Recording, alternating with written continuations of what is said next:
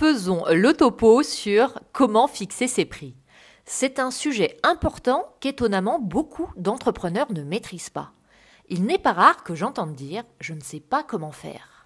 Alors je vais aujourd'hui vous donner 7 astuces pour fixer vos prix le plus facilement possible.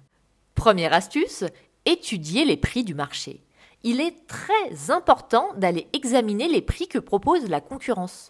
De cette manière, vous pourrez avoir une fourchette approximative. Vous aurez une idée de la moyenne, des prix les plus bas et des prix les plus hauts. C'est à partir de là que vous devez vous demander que fais-je? Est-ce que je me place dans la moyenne ou est-ce que je me positionne dans la fourchette basse ou haute? Deuxième astuce, une fois que vous avez connaissance de votre fourchette de prix, posez-vous des questions par rapport à votre positionnement. Est-ce que je me situe entrée, moyen, haut de gamme? Si vous souhaitez vous positionner dans la fourchette haute, vous devez vous demander est-ce que j'apporte un service en plus? Est-ce que mon branding est haut de gamme? Est-ce que mon packaging se démarque? Vous devez pouvoir justifier vos prix.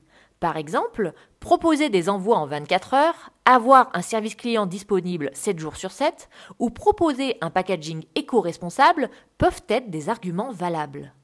Troisième astuce, évaluer le coût de la main-d'œuvre si vous êtes artisan. Combien de temps mettez-vous pour créer cet article? Fixez votre tarif horaire, mais faites-le bien. Quand j'entends dire je me suis mis au SMIC, cela me fait sauter au plafond, et ce pour deux raisons. La première, c'est lorsque je sais que la personne est auto-entrepreneur. Auto-entrepreneur n'est pas l'équivalent de salarié. En auto-entreprise, vous n'avez pas de congé payé, de droit au chômage, le statut est extrêmement précaire. Vous ne pouvez donc pas penser que la même somme sera un équivalent. La deuxième raison, c'est que vous oubliez que vous êtes un chef d'entreprise. Et en tant que chef d'entreprise, vous devez vous rémunérer comme tel. Cessez de vous dévaloriser. Quatrième astuce, comptabilisez les frais liés à votre site internet. Lorsque vous fixez vos prix, ne vous contentez pas de prendre en compte les charges de l'URSSAF. Prenez en considération les frais de votre hébergeur et des différents moyens de paiement.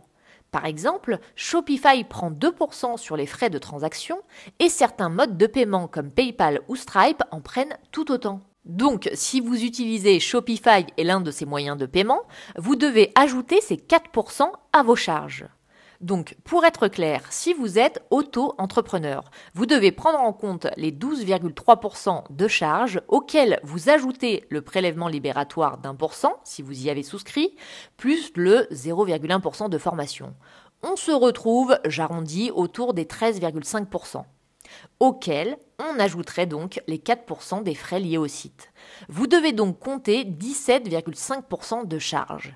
Personnellement, j'arrondis même à 18 afin de voir plus large. Cinquième astuce, faites attention lorsque vous calculez vos frais de port.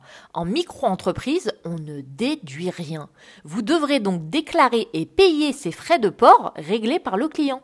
Si votre timbre en ligne vous coûte 3 euros et que vous souhaitez que le client paye le coût réel des frais de port, vous devrez fixer des frais de livraison à 3 euros plus 18% des frais préalablement expliqués, car vous paierez dessus les charges de l'URSSAF ainsi que vos frais de transaction.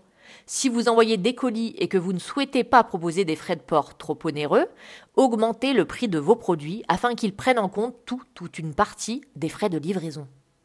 Sixième astuce, n'oubliez pas le prix de votre packaging. Vous devez l'amortir soit dans vos frais de livraison, soit dans le prix de vos produits. Enveloppe, carton, pochon, boîte, carte de remerciement ou de visite, vous devez penser à tout. Et enfin, septième astuce, qui est de loin la plus importante de toutes, ne croyez pas que c'est en étant le moins cher que vous trouverez des clients. J'entends souvent dire je ne peux pas augmenter mes prix parce que la concurrence est moins chère. Ou encore je me mets moins cher que la concurrence pour vendre. Sans vous en rendre compte, vous vous tirez une balle dans le pied et ce pour trois raisons. Tout d'abord, être peu cher envoie un message négatif. Mauvaise qualité, site louche, moins bien que la concurrence. Ensuite, vous bâtissez votre business sur une croyance erronée, celle que c'est votre prix qui déterminera l'achat de vos clients. C'est faux. Si vos clients achètent chez vous, ce sera pour vos produits, votre branding et souvent pour vous, votre personnalité, vos valeurs. Le prix reste secondaire. Enfin, vous contribuez à vous dévaloriser en vous fixant en dessous de la concurrence. Vous envoyez un message toxique à votre inconscient, celui que vous valez moins que les autres, celui que vous êtes le moins cher, le moins bien de votre domaine. Énergétiquement, cela contribue à votre auto-sabotage. Donc, s'il vous plaît, ne vous dévalorisez jamais.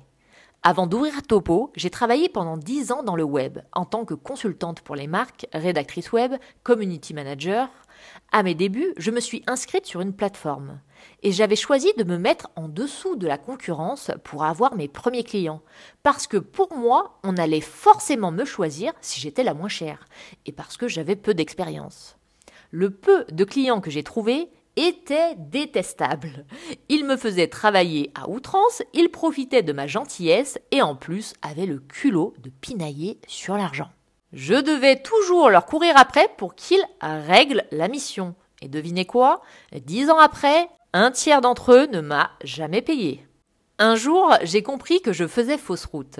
J'ai fait un travail sur moi pour gagner en confiance et j'ai décidé de passer d'un extrême à l'autre.